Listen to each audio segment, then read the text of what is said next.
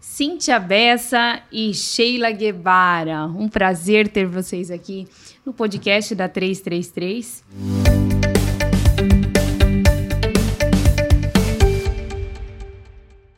E Cíntia, vamos falar de ESG? Vamos, vamos Bora lá, né? É, Cíntia, sabemos da, da, importância né, do ESG nas empresas, né? Quais as ações ah, sociais as OITs é, têm fomentado?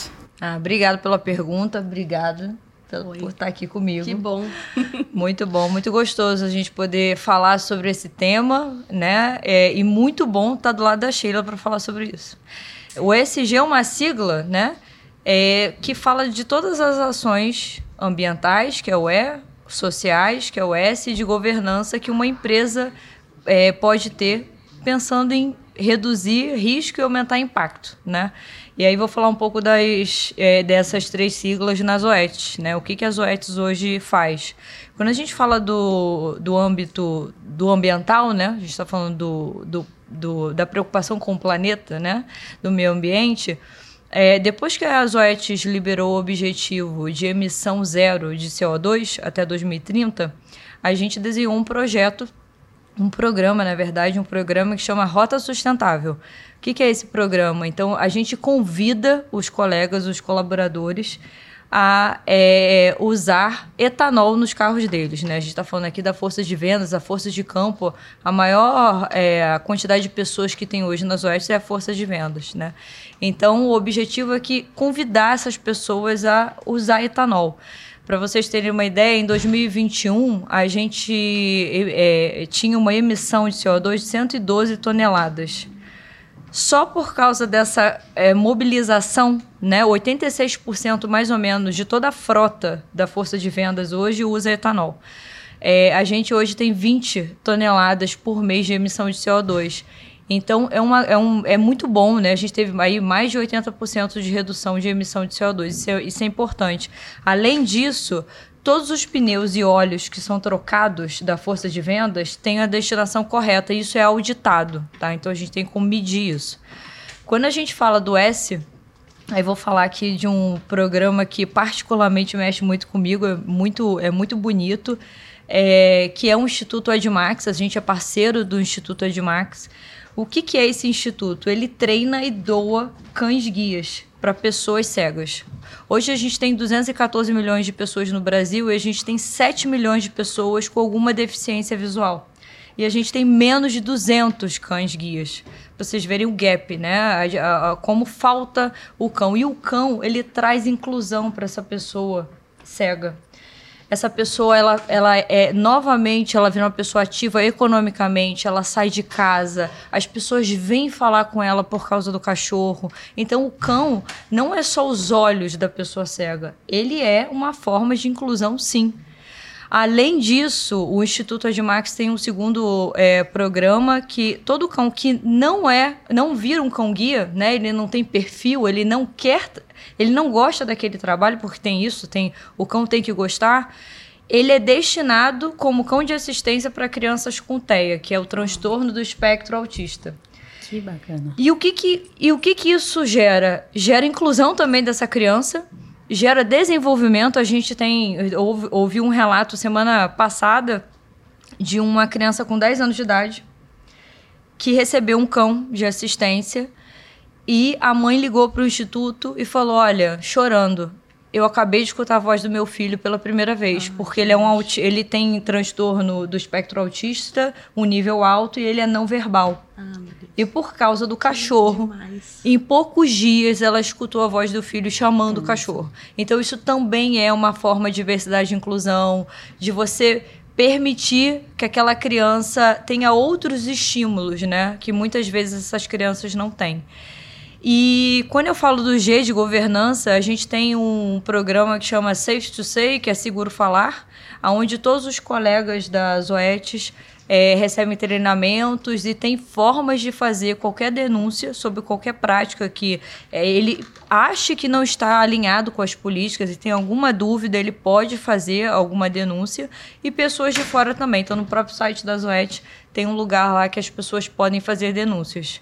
Então, essas são as boas práticas que a gente está. É, que a Zoetis faz dentro dentro de casa, são práticas, como eu falei, para a gente mitigar riscos e para a gente ter algum impacto, né? Impacto ambiental, social e de governança também.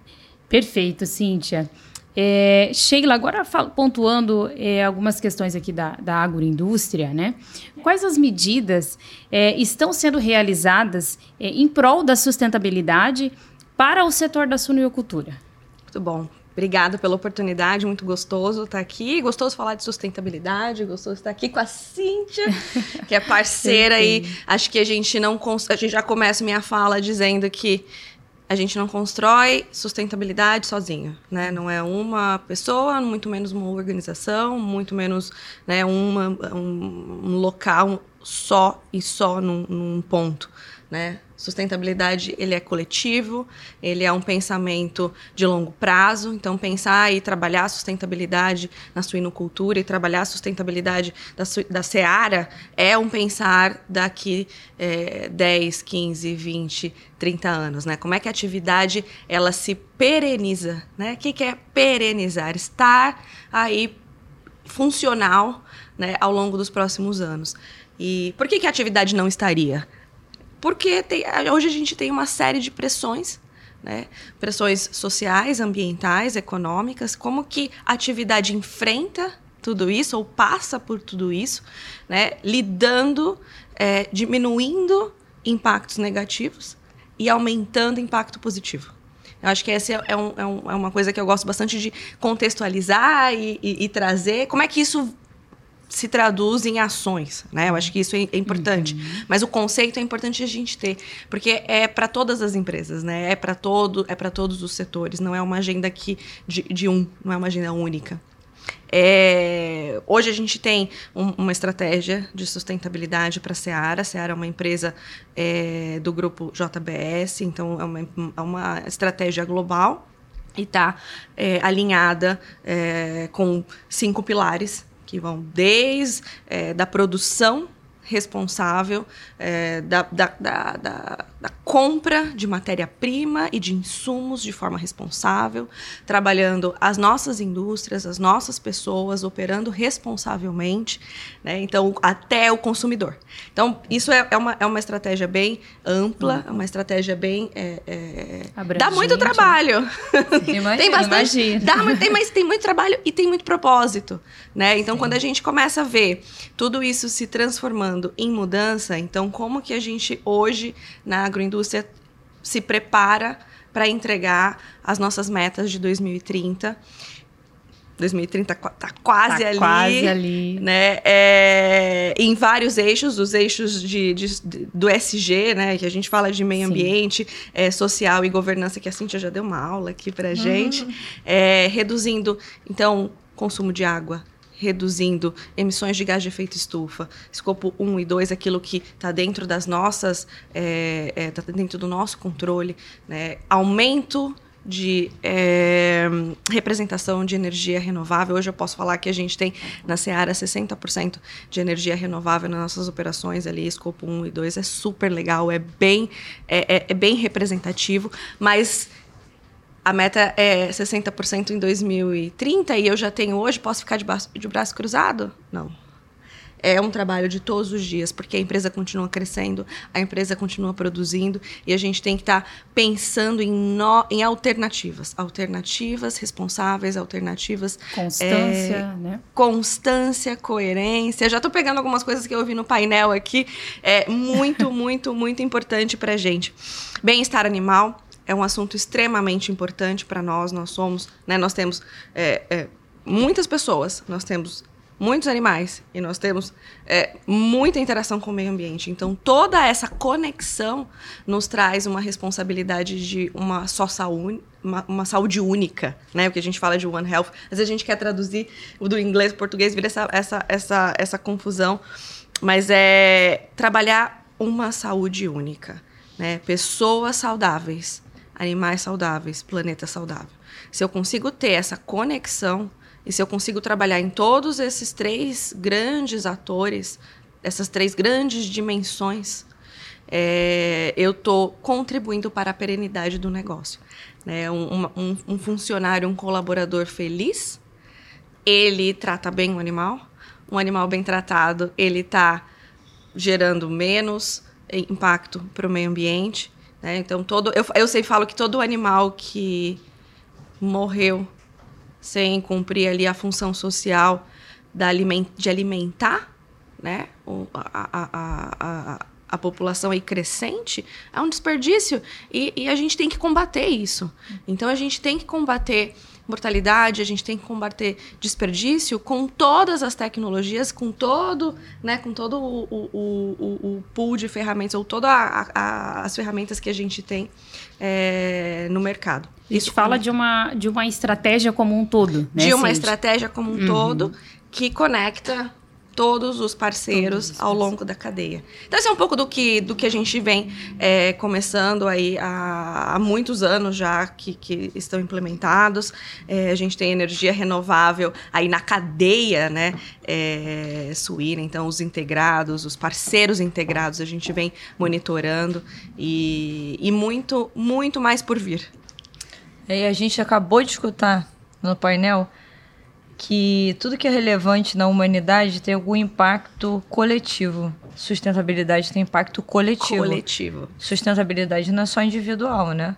Então, quando a gente fala aqui de redução de lixo, uso consciente da água, da energia, a gente fazer ter, quando a gente pensa em inclusão, né, diversidade e inclusão, quando a gente pensa em boas práticas de governança também, né, isso tudo é coletivo, não é individual.